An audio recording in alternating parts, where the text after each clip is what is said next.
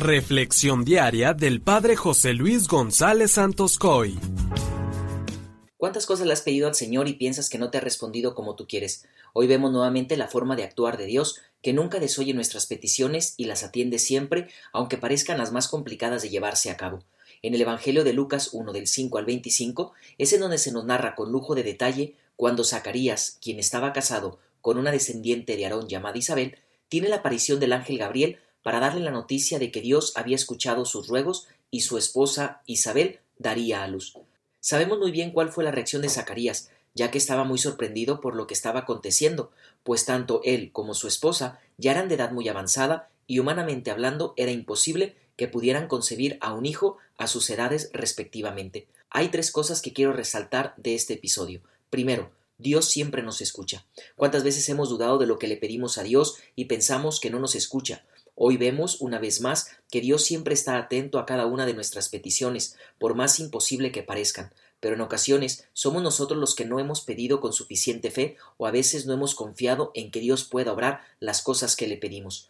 El ángel le dijo muy claro a Zacarías que su súplica había sido escuchada y que con el regalo que recibirían en su hijo se llenarían de gozo y alegría.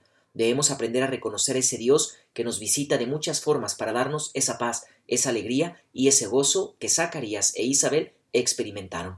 Segundo, todos tenemos una misión importante en la vida, hay que descubrirla. Cuando el ángel le comunica a Zacarías el nacimiento de su hijo, le dijo que sería grande y les comunicó la misión que tendría en esta tierra. Todos hemos venido con una misión específica y muy concreta, la cual nos dará la felicidad. Es muy triste ver que muchos viven sus vidas como si no tuvieran una misión, o bien viven sus vidas sin un propósito específico. Para poder descubrir lo que Dios quiere de nosotros y poder llevar a cabo esa misión, debemos intensificar nuestra vida de oración, la cual nos capacitará para escuchar a Dios y poder realizar su obra en nuestras vidas. Y tercero, todos nos hemos quedado alguna vez mudos. Ante el asombro de lo que estaba sucediendo y por no creer en un primer momento en la aparición del ángel, Zacarías quedó mudo hasta que Isabel dio a luz.